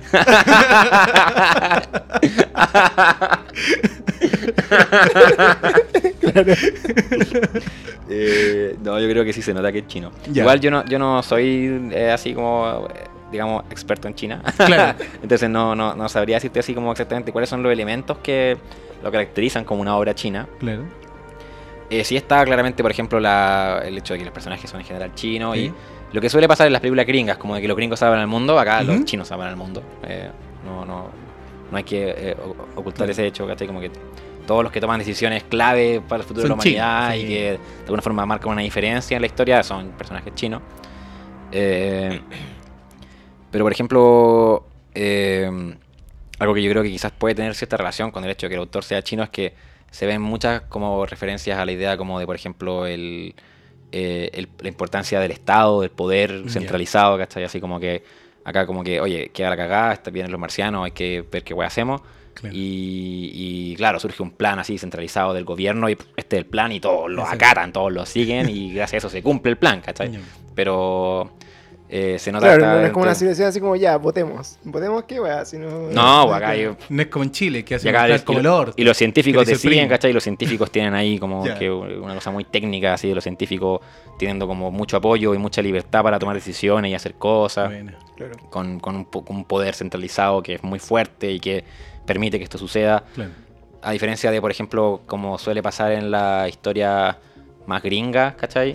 Donde está como además la figura como del héroe solitario, ¿cachai? Claro, pues como la, la- la iniciativa individual de la persona que, Claro. que por sí sola salva la situación. Claro, Acá como eso que el ocurre. Estado quiere mantener la burocracia, pero el, el Claro. héroe quiere salvarse. Claro, en cambio acá no, acá es muy Claro. así como que eh, eh, Somos todos juntos. la confiemos el, Claro. el gobierno, ¿cachai? El gobierno Claro. viene con el plan y es el plan y lo, todos lo seguimos y gracias a eso nos vamos a salvar, ¿cachai? Claro. Eso yo creo que puede ser una, una como. El influencia comunismo, la importante. salvación del mundo. No, no, no se mete en temas políticos, pero, pero sí de esta idea como de, digamos, el Estado que, que- que tiene la fuerza para hacer los Claro. cambios y tomar las decisiones y lograr encontrar las soluciones, ¿cachai? Claro. Frente a, como creo que yo se ve más en el caso de, la- de las películas gringas o las obras gringas de ciencia ficción o en general, donde se destaca mucho más la iniciativa individual Claro. en correlación con lo que es una filosofía más capitalista y más individualista, neoliberal, que donde el individuo es como el, Claro, el camino El- del héroe solitario, así como. Claro, claro. Acá el camino del héroe, que, Claro. que- que es, el, es el encargado puesto ahí por el, el Por el gobierno. gobierno, claro. El gobierno que Porque dijo, está "Oye, imbuido por el tenemos poder un de alguien plan, grande". ¿cachai? Tenemos un plan armado y tú vayas a ser ahí el, el encargado de esto y tenéis todos estos recursos a tu disposición, que también no es que eso no pase en obras gringas, pero eh, Claro. me parece que en las obras más, más occidentales o más gringas, más como de una corriente filosófica eh, más protestante, ¿cachai? Claro. Más cristiana y también más, más capitalista o neoliberal, donde se destaca más la figura del, del individuo Claro. sobre el del colectivo. Acá el Más el individuo. héroe western, que anda con su pistola sí, po, tratando el- de salvar a el, todos. rene- el renegado, ¿cachai? Claro. Rebelde que, que se rompe las reglas y, as- y así logra salvar a todos, ¿cachai? Acá Claro. no, acá como que Claro. siguiendo las reglas es que salvamos a todos. Yo diría que eso puede ser una influencia del hecho de que sea chino. Ya. Pero, pero como digo, no soy tan experto en lo que Mm. es la... Sí, también le gusta mucho como eh, especular o, o- o- o ficcionar sobre el rol de China en un mundo futuro. Por ejemplo, nos cuenta de que... De, de cómo habla la gente, ¿cachai? Y habla de que en el futuro se habla un idioma que es como una especie de híbrido entre inglés y chino, ¿cachai? Y detalles así, ¿cachai? Como, como la situación de China como país o como Estado en, el, en un futuro hipotético. Eh, pero principalmente eso, como un poco el rol que, que juegan lo que serían los poderes centralizados, el Estado básicamente, o, Claro. u otro, versus eh, el rol del individuo, que existe, obvio que existe, y Ujú. sus personajes son personajes que, Sí, que hacen las cosas y que son inteligentes y tienen una serie de atributos que les permiten eh, superar las situaciones que se les presentan, pero, pero siempre con esta figura importante como de, del apoyo centralizado del gobierno, Claro. del poder, Como del casi Estado. los dioses que te van manteniendo por el lineamiento correcto. Y aquí Claro. tú tenías este héroe que va como enfrentándose a la vicisitud y está el dios que siempre lo está ayudando y que lo está guiando. Claro. Al final que si no tuviera el poder de los dioses, era. No, no, yo no sé si hay dioses, porque de No, hecho pues es- dioses me es- refiero como dioses del gobierno. claro, ¿Cachai? sí. Como el gobierno haciendo Un poder el símil. superior, Claro, que- un poder superior, haciendo como el símil a esta antigua historia de héroes, donde Mm. el que te daba la fuerza eran dioses. Claro. ¿Cachai? Y en cambio ahora el gobierno. El gobierno te está dando ese Y poder. entrega los recursos, Claro, te entrega, todo. po. Sí, sí, no, sí. Yo creo que eso es algo bien chino quizás de, de la obra. Buena. Sí. Oye, yo Sí. bueno, me quedo así como mega metido en el libro. Eh, estoy así como, bueno, Wow. triste por no poder tener más tiempo para leer, pero bueno, te, te voy a... Algún día lo haré. Y bueno, esperamos que eso, ese es como el mensaje que transmitimos a la gente que nos escucha y que en el fondo, puta, eh, este tipo de discusiones se generan gracias a un libro. Sí. Y la posibilidad de leerlo en el fondo de, de lo que les contamos acá, yo creo que aborda, si es que un 2% de todo lo, lo que incluye el libro. Claro, no, es mucho más. Que en el fondo es, es, puta, es marginal la cantidad, no sé, pues, de información que le estamos entregando.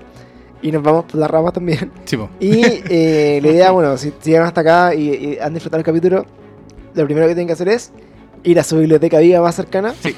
Oye, ¿nos podéis repetir de nuevo en dónde está la biblioteca? ¿Cuánto sale? y ¿Cómo Ya, funciona? Voy a, voy a dar todo, todo- todo duro. Los libros también, aparte, están en la biblioteca, Ujú. que están en, en Biblioteca Viva en varias sedes.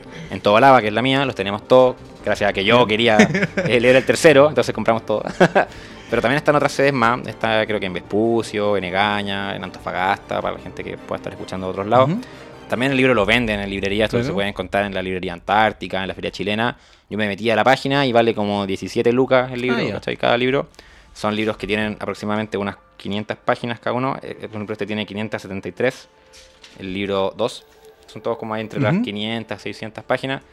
Eh, y nada, pues en Biblioteca Viva, que es donde trabajo yo. eh, yo trabajo en la del Mall Plaza Tobalaba, en Puente Alto. Hay otras nueve sedes en todo Chile, de las cuales seis están en Santiago. O sea, bueno, cinco más Tobalaba están en Santiago.